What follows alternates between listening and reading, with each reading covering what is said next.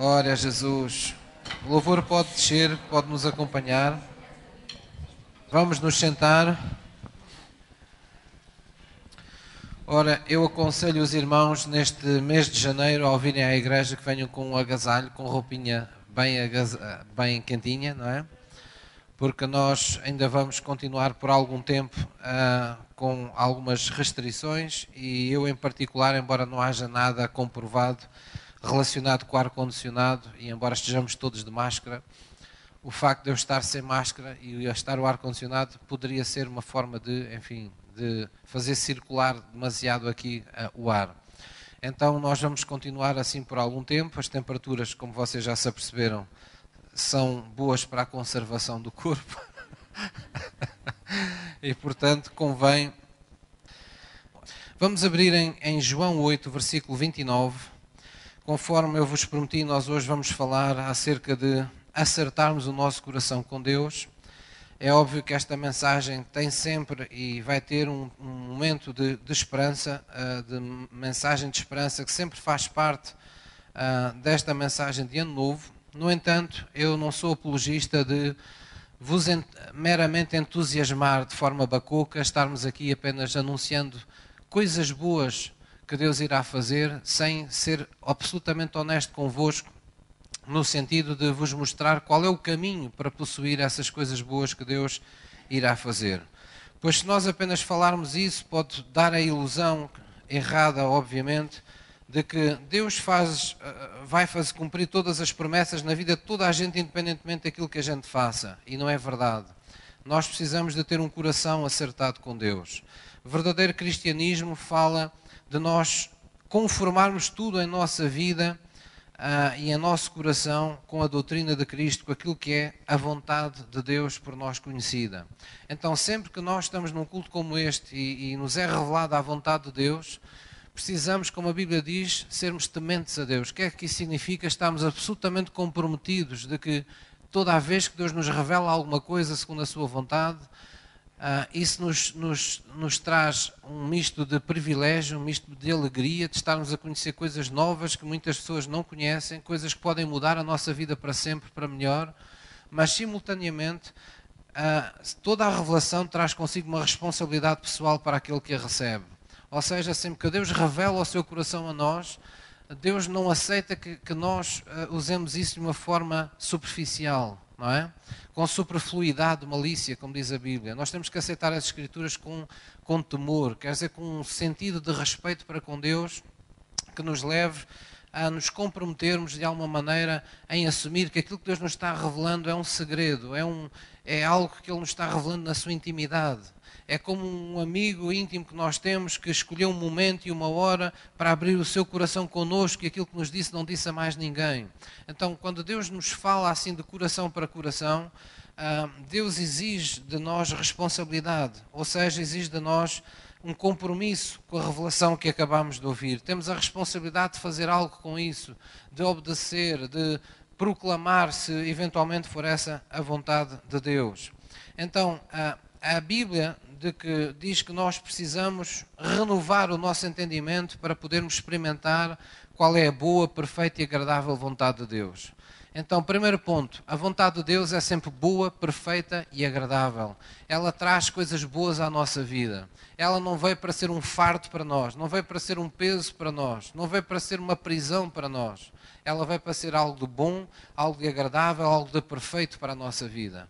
Mas a Bíblia diz que para nós alcançarmos isso, aquilo que é bom, aquilo que é agradável, aquilo que é perfeito na vontade de Deus, é necessário a nossa predisposição para renovar o nosso entendimento pela fé. Quer dizer temos que pôr o nosso entendimento natural, aquilo que apenas se baseia nos nossos sentidos, no nosso conhecimento passado, anterior até a conhecermos a Jesus Cristo, que está porventura baseado apenas e só na experiência humana da nossa vida, existencial da nossa vida, e nós temos que ser capazes de, ah, de alguma forma, dar lugar ao entendimento que vem pela fé.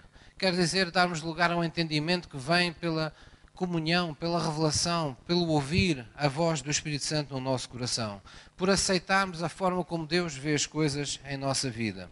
Então, sempre que nós entramos em acordo com Deus, sempre isso traz o céu à terra. E quando eu digo traz o céu à terra, não estou a falar do céu que nós vemos, não estou a falar do cosmos, estou a falar da presença de Deus manifesta, estou a falar do reino de Deus, estou a falar da atmosfera do reino de Deus, desse, desse lugar especial onde Deus habita. Toda a vez que entramos em acordo com Ele, uh, o céu verdadeiramente vem à terra. E a nossa vida uh, é-nos permitida viver na atmosfera do reino de Deus. É isso que a salvação nos traz. É isso que nós, quando nos convertemos a Jesus Cristo, ganhamos de imediato. A Bíblia diz lá em Romanos que todos nós estávamos destituídos da glória de Deus. Todos nós pecávamos e estávamos destituídos, estávamos separados da manifestação ou da presença manifesta de Deus. Então, o que é que mudou quando recebemos Jesus? Nós passamos a deixar de estar longe e passamos a ter a presença manifesta de Deus em nossa vida. Quer dizer, podemos dizer, tal como Jacó, não é? Ele foi revelado naquele sonho, nós temos uma escada como que no mundo espiritual permanente ao nosso lado, onde anjos sobem e descem para nos ministrar, para nos servir, para levar os nossos pedidos de oração, para trazer respostas às nossas orações, onde há atividade espiritual, onde Deus ordena aos seus anjos que nos acompanhem, conforme diz a Bíblia, que acampem ao nosso redor, que nos protejam. Há constantes diretivas, há constantes, há constantes instruções de Deus no mundo espiritual relativa à nossa vida. Há por isso uma escada como que uma escada, não é? Que nos liga à presença de Deus, onde há movimento permanente. Porquê? Porque Deus está sendo solução em todo o tempo, Deus está sendo a nossa proteção, Deus está sendo a nossa sabedoria, Deus está sendo a autoridade que precisamos em nossa vida, o suprimento que precisamos em nossa vida em cada momento. E Deus quer que cheguemos à mesma conclusão que Jacó, nesse sonho que teve da parte de Deus quando viu essa escada. Ele disse: O Senhor estava aqui e eu nem tinha percebido. Então, Deus está conosco. É isso que Deus quer que aconteça quando entramos em tudo em acordo em nossa vida, quando conformamos tudo em nossa vida de acordo com a vontade de Deus. No profeta Amós, que é um profeta chamado menor, não porque ele tem menos importância que os outros, mas porque é um dos que tem pouco, pouca matéria dentro da, da Bíblia. Nesse profeta Amós diz, lá em, em Amós 3.3, diz, andarão dois juntos se não estiverem de acordo. Então, essa é a vontade de Deus. Deus quer estar conosco. A questão é, nós queremos andar com Ele ou queremos que Ele ande conosco, então temos que estar de acordo em tudo com Ele. E é por isso que Jesus nos dá esta importante, este importante segredo, que ano após ano eu volto a Ele com todos vocês, ora, para que aqueles que já o sabiam não o esqueçam e para que aqueles que ainda não o sabiam passem a sabê-lo, porque este é um segredo que marca a nossa vida. Foi uma das duas passagens bíblicas que, quando eu fui chamado para o ministério, Deus pôs no meu coração, Deus falou literalmente ao meu coração. Foi daquelas passagens que foram tornaram-se um dos pilares fundamentais da minha vida com Cristo, porque Deus desde o princípio não é? Quando me pediu ou quando eu senti no coração que devia tomar decisões que iam implicar o meu futuro, decisões que eram irreversíveis para a minha vida, Deus me lembrou-me este, este versículo. Foi um dos dois versículos que Deus me lembrou ao meu coração. E ele diz assim no versículo 29: Disse Jesus para os discípulos: Aquele que me enviou está comigo. O Pai não me tem deixado só, porque eu faço sempre o que lhe agrada. É uma forma de Jesus dizer para os discípulos: ouçam este segredo não é? Aquele que me enviou, Deus, Ele nunca me deixa só. E há uma razão para isso: é que eu estou sempre em acordo com Ele em tudo. Eu só faço o que vejo meu Pai fazer. Eu só falo do que vejo meu Pai falar. A Sua vontade é a minha comida. Quer dizer, eu estou, eu procuro estar em todo o tempo com o meu coração sempre acertado com o Pai. Nunca, eu procuro que nunca haja tropeço, nunca haja areias na nossa na nossa ligação, na nossa comunhão. Eu estou sempre em completa confiança com aquilo que o Pai quer fazer comigo. Amém? Então, esta é, é, isto é algo que deve estar verdadeiramente sempre no nosso coração. 1 Timóteo 1, vamos lá abrir, por favor, um pouco antes de Hebreus. 1 Timóteo 1, 5. Estamos a falar sobre acertar, acertando nosso coração com Deus. Eu gosto desta palavra, ou deste tom, de, deste tempo verbal que é acertando e não acertar, não é? Porque acertando é qualquer coisa que não acaba, não é? Nós temos que estar sempre acertando, todos os dias, o nosso coração com Deus. 1 Timóteo 1, versículo 5, diz-nos assim a palavra de Deus. 1 de Timóteo 1, versículo 5. 1 de Timóteo 1, versículo 5. Já todos encontraram? Este é, é, também um dos versículos que fala disto que nós estamos aqui hoje a, a retratar. É disto que trata o cristianismo. De andarmos com Deus desta maneira, no poder do seu amor e, como diz aqui nesta palavra, conservando uma consciência limpa, um coração puro, uma fé não fingida. Diz assim no versículo 5, vamos ler juntos: Ora, o fim do mandamento é o amor. Primeiro que tudo, o fim do mandamento é o amor. Tudo o que Deus espera de si tem um fim último, tem uma motivação e tem um fim último. É que você seja capaz de viver no poder do amor de Deus. E depois diz: no amor de um coração puro sem más intenções, de um coração que não abriga desejo de vingança, de um coração que não abriga ciúme, que não abriga inveja, que não abriga sentimentos de manipulação, de, uh, de malícia, seja para com quem for.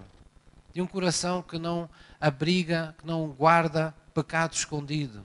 É um coração que está puro. Porquê? Porque não tem nada a esconder. É exatamente como se vê. E depois diz, e de uma boa consciência. Quer dizer, de uma consciência que de nada nos acusa. Que nos permite dormir com tranquilidade durante a noite. Que nos permite acordar e não termos que baixar a cabeça, os olhos, diante de nada nem de ninguém. Porque a nossa consciência está tranquila, está limpa. E diz, de uma fé não fingida. Quão importante isto é, de uma fé não fingida. Ó oh, pastor, mas qual é o cristão que vem à igreja para ter uma fé não fingida? Nenhum de nós. Mas o que é fé fingida? É quando nós começamos a andar com Deus, mas deixamos-nos atropelar pelas, pelas, pelas rotinas, pelas adversidades da vida, pelas coisas que nos vão acontecendo. E há algures no caminho, muitas vezes nós nos perdemos.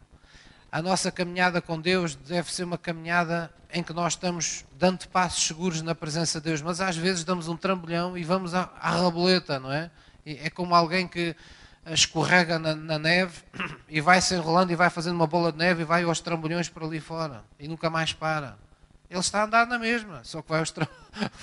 vai aos trambolhões, não é?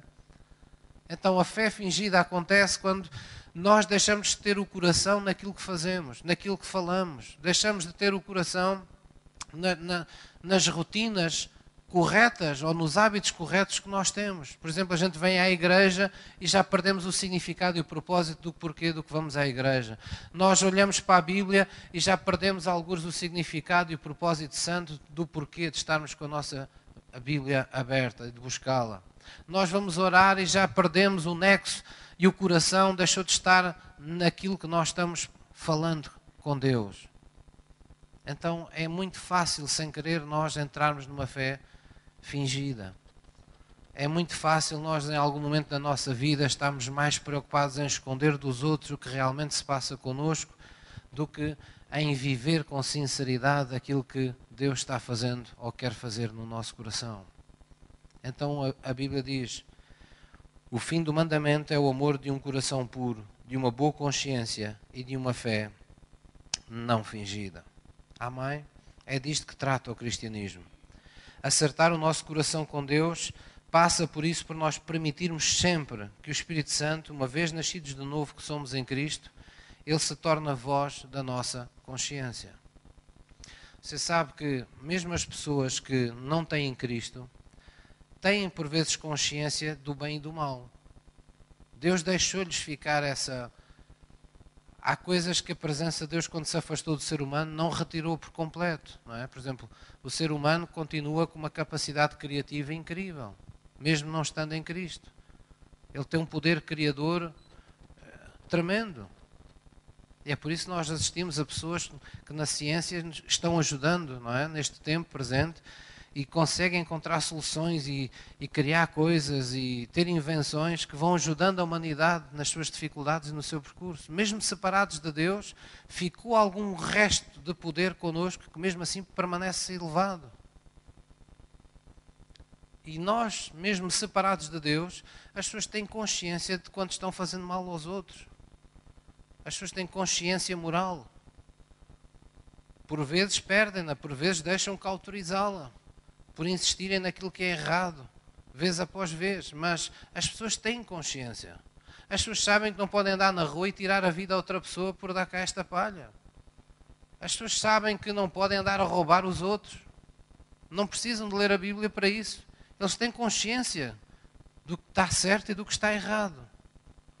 Mas quando nós entregamos a vida a Jesus Cristo, a nossa consciência alcança um grau de perfeição aos olhos de Deus. Porquê? Porque deixa de ser uma mera consciência humana e passa a ser a voz do Espírito Santo que habita dentro de nós. Quando o Espírito Santo quer falar conosco, ele usa-se da nossa consciência, ele fala, fala-nos de dentro, fala-nos por dentro, usa-se da nossa consciência. Porquê? Porque a nossa consciência vai acompanhando a revelação da palavra de Deus ao nosso entendimento sempre que a gente aceita a palavra de Deus no coração, sempre que nós aceitamos como verdades as coisas que Deus nos diz, a nossa consciência vai colocando isso no nosso livro, registado.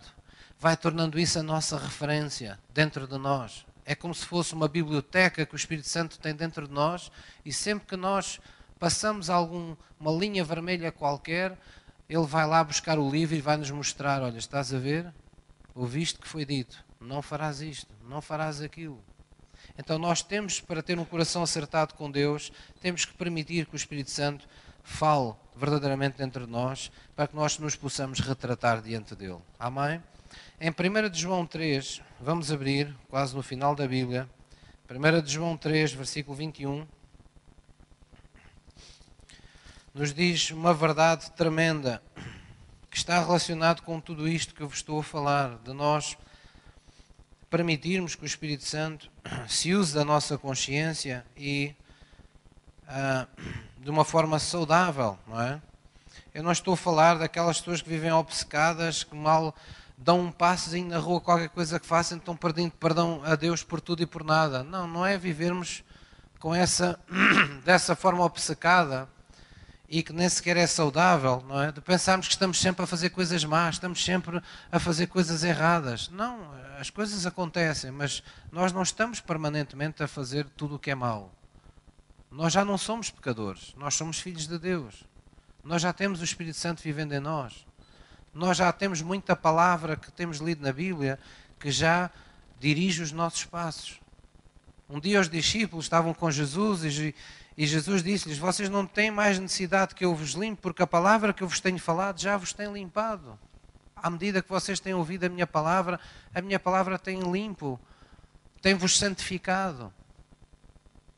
Então há muita coisa que nós já não fazemos porque já vivemos uma vida mais santa do que aquela que vivíamos sem Cristo. Mesmo assim, ainda persistimos em errar. E a primeira de João 3, versículo 21, nos diz, faz esta declaração. Vamos ler juntos. Amados, se o nosso coração não nos condena, então temos confiança para com Deus. E depois diz: E qualquer coisa que lhe pedirmos, dele a receberemos, porque guardamos os seus mandamentos e fazemos o que é agradável à sua vista. Então percebemos por aqui que na primeira igreja havia esta consciência, havia esta importância que se dava a isto de que o nosso coração não nos condene. Por outras palavras, de termos uma consciência limpa.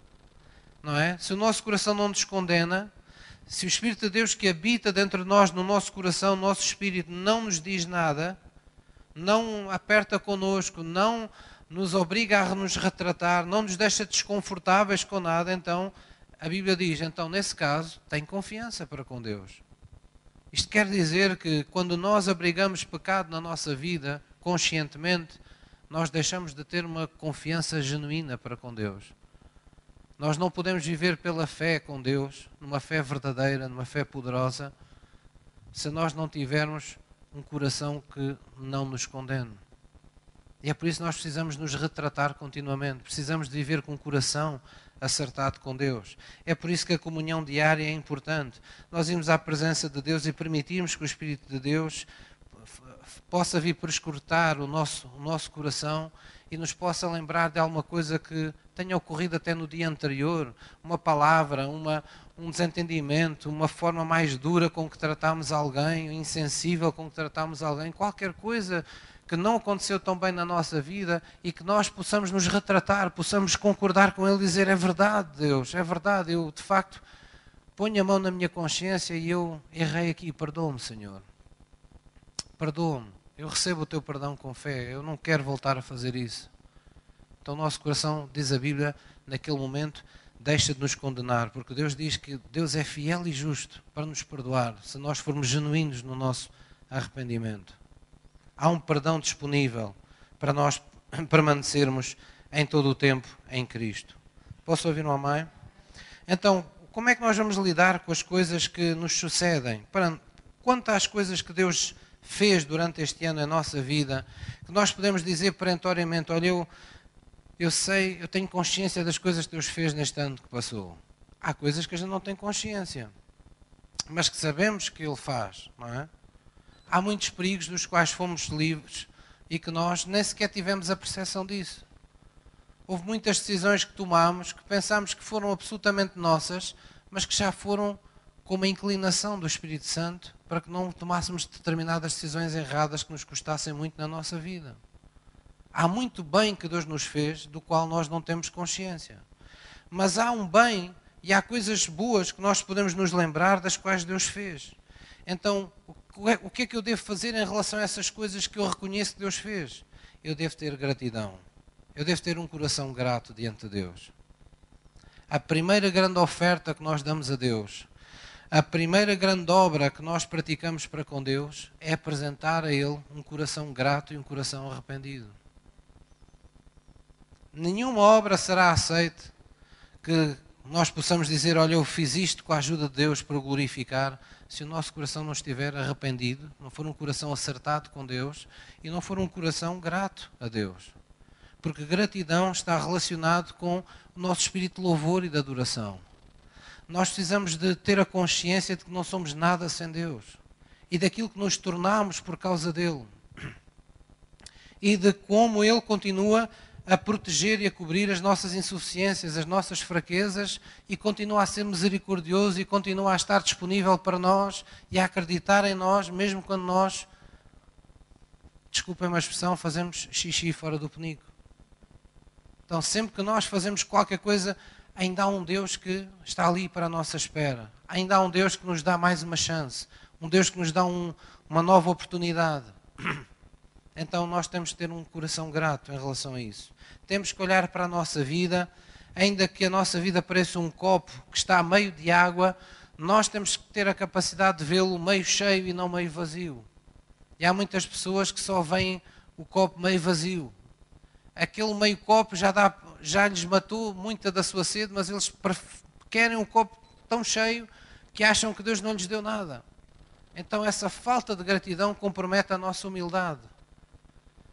Quando nós não reconhecemos as coisas que Deus já nos fez, não olhamos para o que já temos e, achamos que Deus sempre nos deve tudo, que Deus nos falhou em tudo, que Deus é mau, que Deus assim, que Deus assado, e amoamos contra Deus por causa das coisas que nos faltam e não somos capazes de reconhecer o que Ele nos tem providenciado, isso afeta a nossa humildade. E quando nós não temos humildade, nós perdemos a capacidade de receber as coisas que a graça do nosso Senhor Jesus Cristo nos trouxe. Porque essa é a melhor definição de humildade. É a capacidade de recebermos aquilo que não merecemos da parte de Deus. É nós nos colocarmos na exata posição em que podemos dizer diante de Deus: Senhor, se eu tenho isto, é por tua causa. Bem, mas se calhar trabalhaste muito. Sim, mas se não fosse Deus a me dar o ar, a força para me levantar a cada dia, o meu trabalho era em vão. O meu trabalho só prevalece se for no Senhor. Os meus pés só vale a pena saírem da minha cama todos os dias se eu souber que vou construir algo com Deus nesse dia. Porque é quando Deus é por mim que nada pode ser contra mim. Só as obras, só a vida que é construída com Ele é que vai permanecer. Jesus lembrou isso. Todo aquele que ouve as minhas palavras, as escuta e as pratica, assemelhá-lo-ei ao homem prudente, que está construindo a sua casa sobre a rocha. Vão vir maus dias, vão vir maus tempos, como na vida de todos, mas porque foi construída na rocha, vai prevalecer. Porquê? Porque eu estava lá nessa construção. Eu fui honrado nessa vida que foi construída. Eu fui honrado nesse casamento. Eu fui honrado na vida desse, desses filhos. Eu fui honrado na, na, na, vida laboral daquela pessoa. Eu fui honrado na alma desta e daquela pessoa. Posso ouvir uma mãe? Então é muito importante que compreendamos sempre, sempre tudo isso. Então, quanto às coisas que Deus nos fez, devemos ter um coração grato. Quanto a tudo o que de bom ficou por acontecer em nossa vida, se alguma expectativa ficou defraudada em nossa vida, então importa nós não, ah, como eu costumo dizer, não amoarmos diante de Deus, não ficarmos com o sentimento que Deus nos falhou.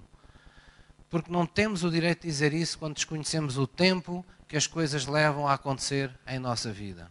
Deus não nos diz, olha, pede-me isto e isto eu respondo em três dias. Se me pedires aquilo, eu respondo numa semana e meia. Não, Deus diz, pede-nos apenas para crer e para confiar que Ele não vai falhar connosco. Então quer dizer que há um caminho que todos nós temos que percorrer chamado de perseverança. Há uma fé em nós que tem que se tornar perfeita. O que é essa fé perfeita? É a fé que vai até ao fim. Tudo o que não vai até ao fim não é perfeito. Se num casamento as pessoas forem fiéis, mas não forem fiéis até ao fim, não é perfeito. Se nós formos honestos, mas não formos honestos sempre, a nossa honestidade não é perfeita. Se nós formos íntegros durante muito tempo da nossa vida, mas não formos sempre, não somos pessoas íntegras, porque não há integridade a 90%, não há obediência a 99%. Ou somos ou não somos. E a fé é a mesma coisa. Nós não podemos querer ter apenas uma, um bocado de fé. Nós devemos dar lugar à fé perfeita. Qual fé perfeita, pastor? Aquela que quando começa algo com Deus ou quando recebe algo de Deus, vai até ao fim e, e, e está disposto a passar a sua, tomar a sua cruz, a, a seguir o seu calvário, a fazer o que for necessário, porque sabe que há um caminho a percorrer para o seu testemunho. Não há testemunhos sem combates de fé. A Bíblia usa essa expressão para nós combatermos o bom combate da fé. Se há um combate, quer dizer que há um tempo para preservar. Há um tempo em que tudo parece difícil. E há um limiar, não é? Há situações limites na nossa vida. Há momentos em que não pode demorar mais um dia, pastor. Não pode demorar mais uma semana, pastor. Não pode demorar mais umas horas, pastor. Mas Deus espera que você confie até o último instante, até o último minuto. Que não desanime, que não baixe os braços. Que não se cale quando deveria estar a louvar e adorar a Deus. Porque tudo isso são formas de dizer a Deus: afinal, tu falhaste para comigo. Então nós temos de dar lugar à fé perfeita. E a fé perfeita é aquela que só termina com um testemunho. O apóstolo Paulo disse: Nós, já que estamos combatendo como. A, a, a, portanto, jogando como um atleta, não é? Nas Olimpíadas, vamos fazer tudo para chegarmos até ao fim e alcançarmos o prémio. Deus tem um prémio para cada um de nós. A Bíblia diz que se alguém quer se aproximar de Deus, é preciso ter fé. Se alguém quer agradar a Deus, precisa de fé. Porque é necessário crer que Ele existe e que Ele é galardoador daqueles que o buscam. Se você ainda não recebeu o seu galardão que esperava na sua saúde, se ainda não recebeu o galardão que esperava na sua vida profissional, não recebeu o seu galardão num relacionamento que espera, na presença de Deus, então não desista. Se está convicto que há uma vontade de Deus por cumprir na sua vida, se tudo o que você tem aprendido está certo de que Deus é consigo, é a maioria, então vamos preservar até o momento. Vamos ser achados por Deus, esperando que Ele confirme as suas promessas em nossa vida. Posso ouvir uma mãe? Então, Deus sempre tem um bom plano para nós. E nós temos que deixar que esse plano permaneça em nossa, em nossa vida. Amém? Ele não tem apenas o desejo e a vontade de confirmar desejos que pôs no seu coração. Deus não quer apenas suprir necessidades da sua vida existencial nesta terra. Deus está interessado na pessoa que nós nos estamos tornando. Um dia um homem de Deus disse isso de uma forma muito bonita e isso abençoou muito o meu coração, que foi de que Deus não dá as coisas às pessoas só porque elas têm necessidade. Ele até disse, senão, quer dizer, há tantos povos no mundo que estão passando fome, já teriam sido alimentados há muito tempo. Quando Deus concede a sua vontade de suprir necessidades, de satisfazer desejos do coração, ah, de trazer vida abundante às pessoas, Deus traz isso sempre sob a forma de um processo. Quer dizer que quando estamos a usufruir das coisas, estamos simultaneamente a mudar o nosso coração com as coisas que estamos recebendo. Deus não nos quer como aquelas crianças mimadas que quanto mais têm, mais querem e não dão valor a nada. Deus quer que quando você recebe algo de Deus, haja aquilo seja algum fruto de alguma forma de trabalho, de alguma forma de compromisso que você teve na presença de Deus. Não é que as coisas não lhe sejam dadas pela graça, mas há princípios de Deus que Deus quer que sejam impactados na sua, no seu caráter, no processo de você ser abençoado. E é por isso que nós temos, às vezes, somos levados ao limite da nossa resistência, somos levados ao limite da nossa tentação, ao limite de muitas situações da nossa vida, porque Deus está interessado na pessoa em que você se está tornando. Deus quer-nos para Ele. A santificação é um desígnio de Deus para a vida de todos nós. Ele quer-nos para toda a eternidade.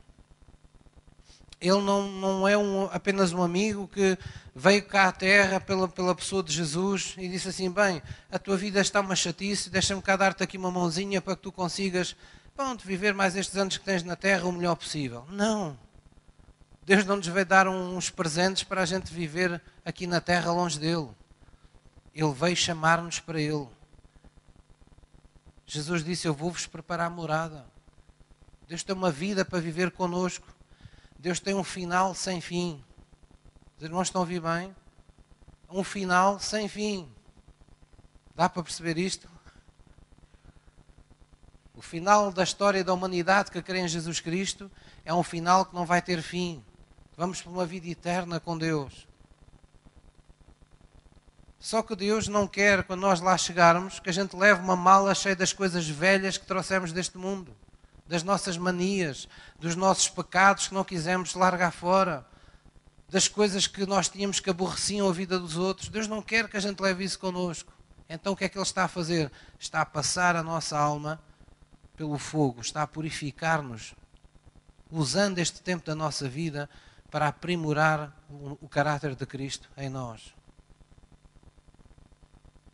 E um dia Deus diz: Eu vou dar-te um corpo glorioso, mas vou pegar nessa alma que esteve a ser trabalhada. Vou pegar nesse, nesse espírito que foi salvo, que foi convertido. E vais ser aquela pessoa que eu desejei desde o princípio que tu serias. Posso ouvir uma amém? Então é importante compreendermos isso no nosso coração. Amém? Deus sempre, podemos esperar de Deus sempre compaixão para conosco mas também podemos esperar sempre tolerância zero para com o pecado na nossa vida. Então, importa lembrar mais uma vez no início deste ano que nós podemos entrar em tempestades da nossa vida por não estar na vontade de Deus ou por estar a fazer a vontade de Deus. Podemos passar por tempestades nas duas situações. A Bíblia mostra-nos isso. Quando estamos a passar por uma tempestade ou entramos num, em problemas na nossa vida porque estamos a fazer as coisas fora do plano de Deus para a nossa vida ou fora daquilo que sabemos que devemos, devemos fazer, só há uma forma de sair daí: é com arrependimento. Deus vai deixar, deixar até que a pessoa que é orgulhosa e que acha que consegue fazer as coisas sem Ele e que acha que a palavra de Deus não é assim tão importante, pessoa, Deus vai deixar essa pessoa ir até ao fundo do poço. Às vezes, para muitos pais, ao longo destes anos que pediram orações pelos filhos, talvez das coisas mais difíceis que eu às vezes tive de dizer a alguns pais foi que o seu filho ou a sua filha está passando por esta situação, quem sabe é Deus que está a permiti-la. Porque às vezes estamos a falar de filhos que nunca quiseram nada com Deus e um sentimento de um, de um pai, de uma mãe, é certamente proteger os filhos de, de, não passarem por situações que sejam complicadas para eles. É? Está intrínseco no nosso amor de pais. Mas às vezes há momentos na vida em que eles devem experimentar dificuldades para perceberem o que é estar separados de Deus. Em determinados momentos da vida, eles têm mesmo que comer as bolotas que são dos porcos para baterem com a mão no peito e dizerem: Eu não quero mais esta vida tal como eu a tenho. Eu quero dar ouvidos a Deus. Estou cansado de lutar sozinho. Isto é uma revelação pessoal que cada um terá com Deus. Ultrapassa a dimensão dos nossos relacionamentos familiares. Porque Deus terá sempre compaixão para conosco. Ele estará sempre no horizonte à nossa espera de um coração arrependido para correr para nós. Mas Ele nem sempre impedirá quando houver pecado consentido na nossa vida, que a gente vá, chega ao ponto de comer as bolotas dos animais. Deus tem compaixão para conosco, mas Deus tem tolerância zero para com o pecado. Então importa, enquanto é tempo, acertarmos o nosso coração para com Deus. Posso ouvir uma mãe? Quando entramos em tempestades da nossa vida por estarmos a fazer a vontade de Deus, é aquilo que a Bíblia nos mostra como uma perseguição por sermos de Cristo. Às vezes, nós, por levarmos as coisas de Deus a sério, descobrimos que determinadas pessoas que andaram connosco durante muito tempo à nossa volta e das quais nós até dependíamos emocionalmente, se tornarão nossas inimigas, alguns na nossa caminhada. Serão usadas para nos ferir, para nos magoar. Então, quando nós estamos em tempestades, por estarmos a fazer a vontade de Deus, por sermos praticantes, por sermos pessoas íntegras, por sermos pessoas que seguimos a Jesus Cristo, a Bíblia manda-nos preservar. Jesus diz: alegrai-vos, porque é grande o vosso galardão.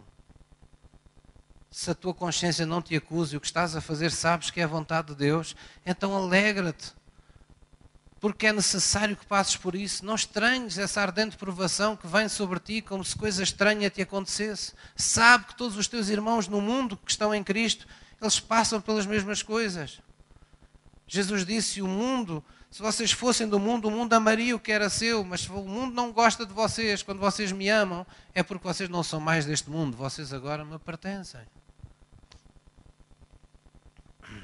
Creio que foi o pastor Dimas aqui há, um, há uma semana ou duas que me disse, esteve vendo uma mensagem sobre o que era ser cristão e, e que vi um homem de Deus dizer ser cristão é andar contra a corrente.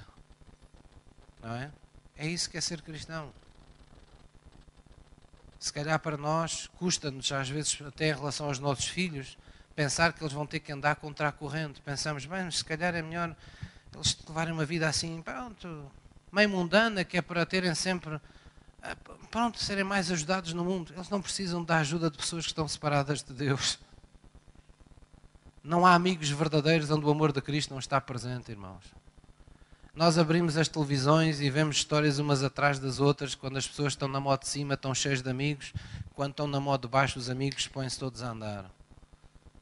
Quando há dinheiro, aparecem todos para bater com a mão nas costas, quando não há dinheiro, correm todos dali para fora. Porquê? Porque o mundo é assim.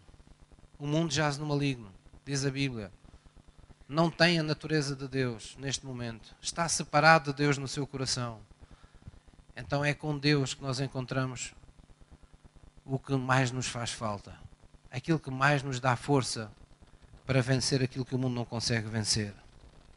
Amém? Para este ano que começa, lembre-se que o Evangelho de Jesus Cristo é uma poderosa mensagem de esperança para a sua vida. E essa mensagem de esperança exige que você corresponda com a sua fé. O que é que eu quero dizer com isto? A morte ou a cruz e a ressurreição de Cristo é Deus nos dizendo que veio em Cristo para transformar o pior no melhor da nossa vida. Quando Jesus veio à Terra, as coisas impossíveis. O pecado tornava determinadas coisas impossíveis aos homens. Mas a partir do momento que Jesus ressuscitou, As coisas que o pecado tornou impossíveis aos homens passaram-se a tornar possíveis àqueles que creem no seu nome. Então Jesus veio para transformar o pior da nossa vida no melhor da nossa vida. É isso que ele quer dizer quando diz que onde o pecado abundou, não é? Superabundará, é? Abundará muito mais a graça de Deus. A graça de Deus tornará possível que venha recompensa e alegria onde o pecado trouxe sofrimento e trouxe angústia. Então nós temos que ser os primeiros a crer nisso. Temos que ser os primeiros a esperar por isso. Porque há uma promessa que pende sobre as nossas vidas. Está lá em Efésios. Nos lembra que nós fomos criados para louvor da sua glória. Então, enquanto a nossa vida não estiver a louvar a Deus, há obra por fazer, há coisas que estão por fazer na nossa vida. O que é que nós vamos fazer? Ficar amoados, pastor, a meio da caminhada? Saímos do nosso Egito espiritual, estamos no meio do deserto. Pronto, não ande mais, agora vou ficar aqui. Vai ficar aí, vai morrer no deserto. Vai voltar para trás. Se calhar nem o Egito vai encontrar, porque foi Deus que o tirou de lá. Quem é que o vai conduzir de novo à vida que você tinha? Deus não vai mandá-lo para um sítio que é pior. Então, se nós já estamos no deserto, temos que nos lembrar: o deserto não é a minha morada. Enquanto a minha vida não estiver conforme a palavra de Deus diz, é tempo de deserto. O que é que isso significa? Há necessidade, há falta, não há abundância de muitas coisas, mas há uma coisa com a qual eu posso contar. Deus sempre está comigo e não permitirá que nada me falte até que eu alcance a minha terra prometida, até que eu alcance aquilo que Ele me prometeu. Posso ouvir uma mãe? Vamos abrir em Romanos 15, versículo 3. Tenho que me apressar antes que vocês congelem. Romanos 15, versículo 3.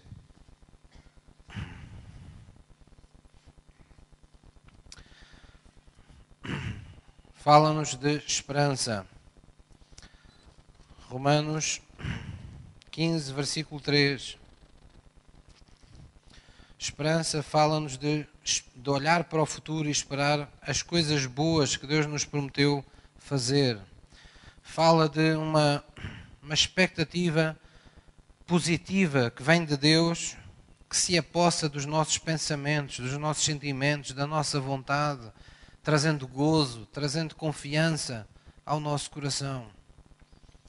Romanos 15, já todos abriram?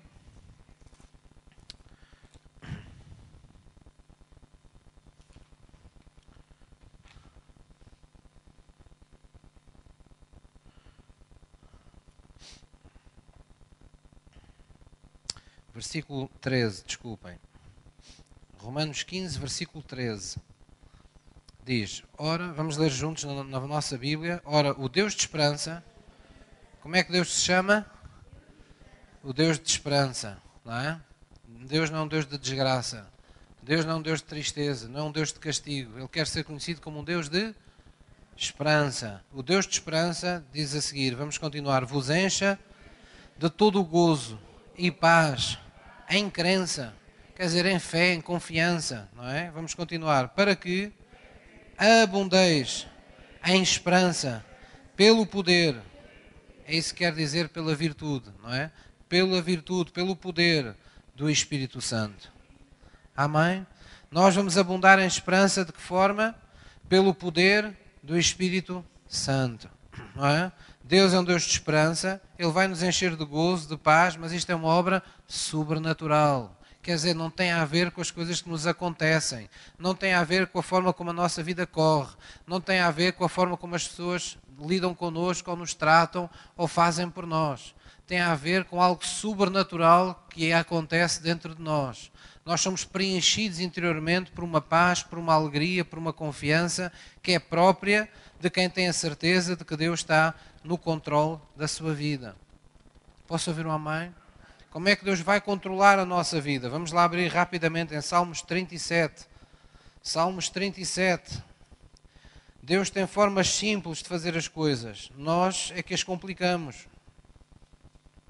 Não precisamos de 51 passos para, para ter a certeza que Deus está no controle da nossa vida. Só precisamos de uma coisinha muito simples, que está aqui em, em, em Salmos 37. Salmos 37, 4. O salmista conhecia este segredo. Ele vivia com esta, com esta atitude.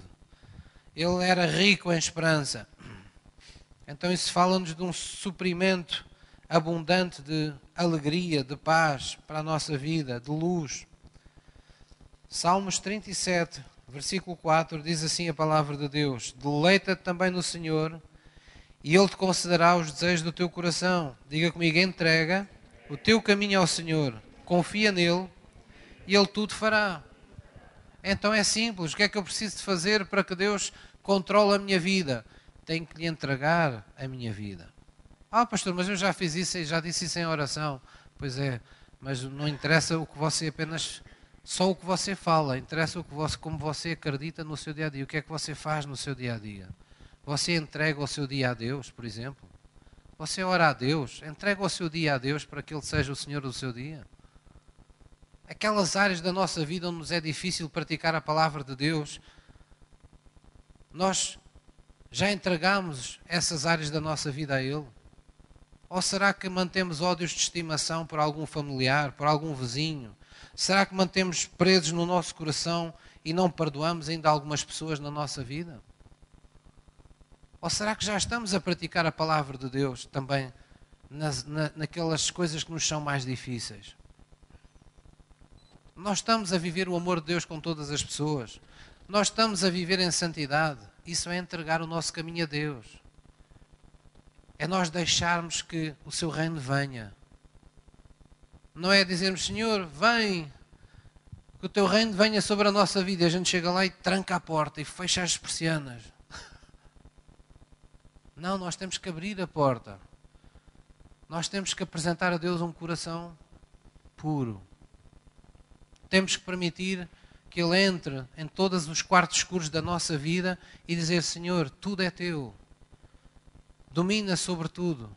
Eu quero que sejas tu a me dizer o que é que eu devo fazer em todas estas áreas da minha vida. A Bíblia diz: entrega o teu caminho ao Senhor. E então Ele tudo, Ele tudo fará. Porque Ele não vai fazer nada em sua vida contra a sua própria vontade. Ele respeita aquilo que Ele criou. Ele deu-nos livre arbítrio. Ele não vai forçar-nos a nada. Isso é o diabo. É que faz feitiçarias, bruxarias. O Espírito de Deus não é assim. Ele vai operar na sua vida se você o convidar. Se você o chamar, ele virá, mas ele não vai forçar a sua entrada. Por isso Jesus disse: Eis que eu bato à porta, e aquele que abre, eu entro e vou cear com ele. Deus não arromba a porta, ele bate à porta. Alô? Queres ter comunhão comigo hoje? Ah, já não tenho tempo. Ai, já não. Alô?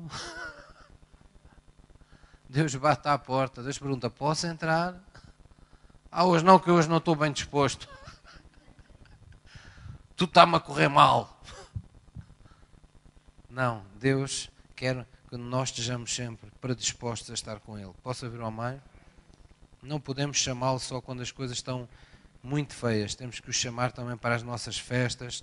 Temos que o chamar para estar connosco nos momentos, uh, todos, todos os momentos da nossa vida. Amém?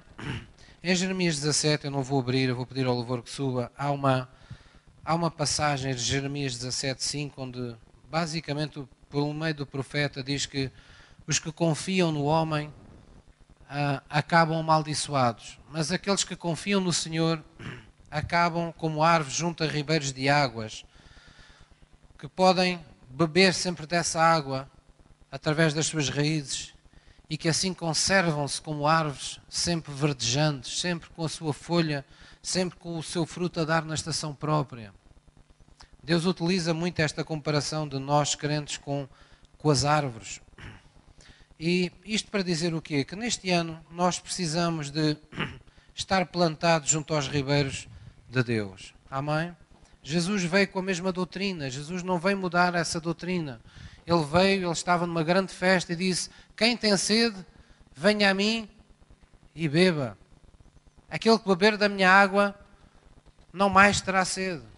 Aquele que de mim se alimentar, por mim viverá. Jesus veio cumprir essa, essa, essa doutrina que estava na palavra de Deus. Vamos confiar nas pessoas ou vamos confiar verdadeiramente, vamos pôr a nossa confiança, os nossos olhos em Cristo? Pastor, por que é que isso é tão importante?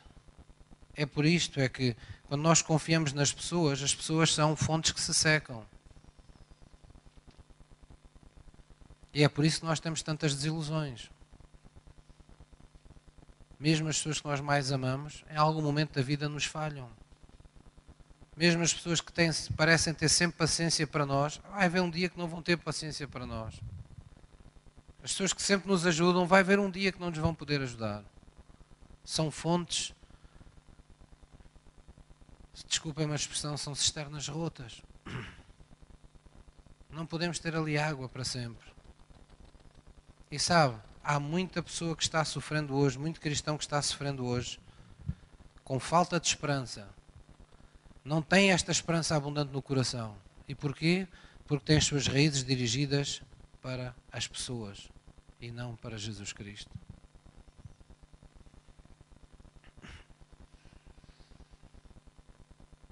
Pastor, como é que eu vou saber se a minha confiança está posta em pessoas ou se está posta em Cristo? Faça este teste a si mesmo. Se você tem pessoas que aquilo que elas fazem afeta o seu, o seu relacionamento com Deus, fazem com que o seu relacionamento com Deus se altere para o pior, então é porque você ainda tem mais confiança nas pessoas do que em Deus. Se aquilo que determinadas pessoas falam para si são palavras que, têm, que você tem maior consideração do que as palavras de Deus, então é porque ainda confia mais nas pessoas do que em Deus. Nós estamos rodeados todos os dias de pessoas que têm o seu mérito. Estamos rodeados de médicos, alguns de patrões, de empregados, de colegas de trabalho, amigos íntimos, conselheiros, as pessoas do dia a dia um gerente de um banco, sei lá, qualquer pessoa que se relacione consigo, se as palavras dessas pessoas o derrubam ou a derrubam e derrubam a sua fé, é porque você ainda não tem sua, as suas raízes para o ribeiro de Deus.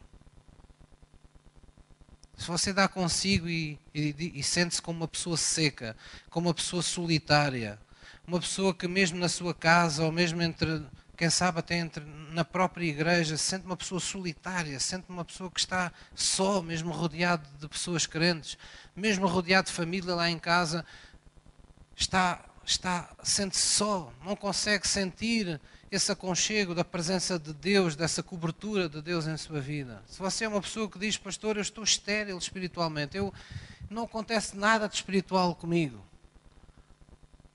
Eu estou permanentemente desanimada.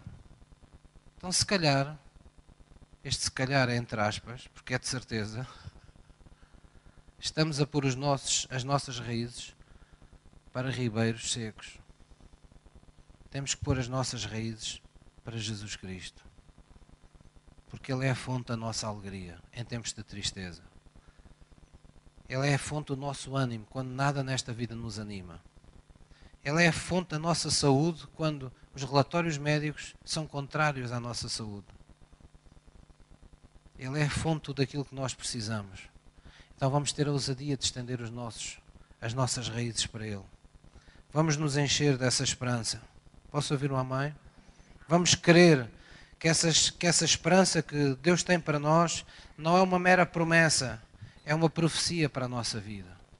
Nós temos que pensar assim: se Deus realmente é real na minha vida e se Ele é de facto Deus Todo-Poderoso, vou temer quem? Vou desanimar como? Mesmo que tudo à minha volta me diga não, se eu tiver o sim de Deus, eu consigo superar esses obstáculos todos. Mesmo que o meu corpo me diga que eu estou fraquejando ou estou enfraquecendo a cada dia, eu vou confiar naquilo que Deus diz, porque Ele é poderoso para converter as minhas enfermidades numa vida curada. A morte e a ressurreição de Cristo me anuncia todos os dias que Deus veio para converter o pior da minha vida no melhor da minha vida. Então é assim que nós devemos começar este ano. Eu sei que muita gente está à espera de uma grande crise económica. Há muita gente que ainda está à espera de muitos mortos com esta pandemia. Eu não vou negar que vai existir crise económica. Eu não vou negar que vão existir mortes por causa do Covid ou de qualquer outra pandemia. Agora eu sei uma coisa: eu sei que não vou ser vítima de nenhuma das duas. E nós devemos ter essa certeza quando celebramos a Jesus Cristo. Amém? Então vamos ficar de pé.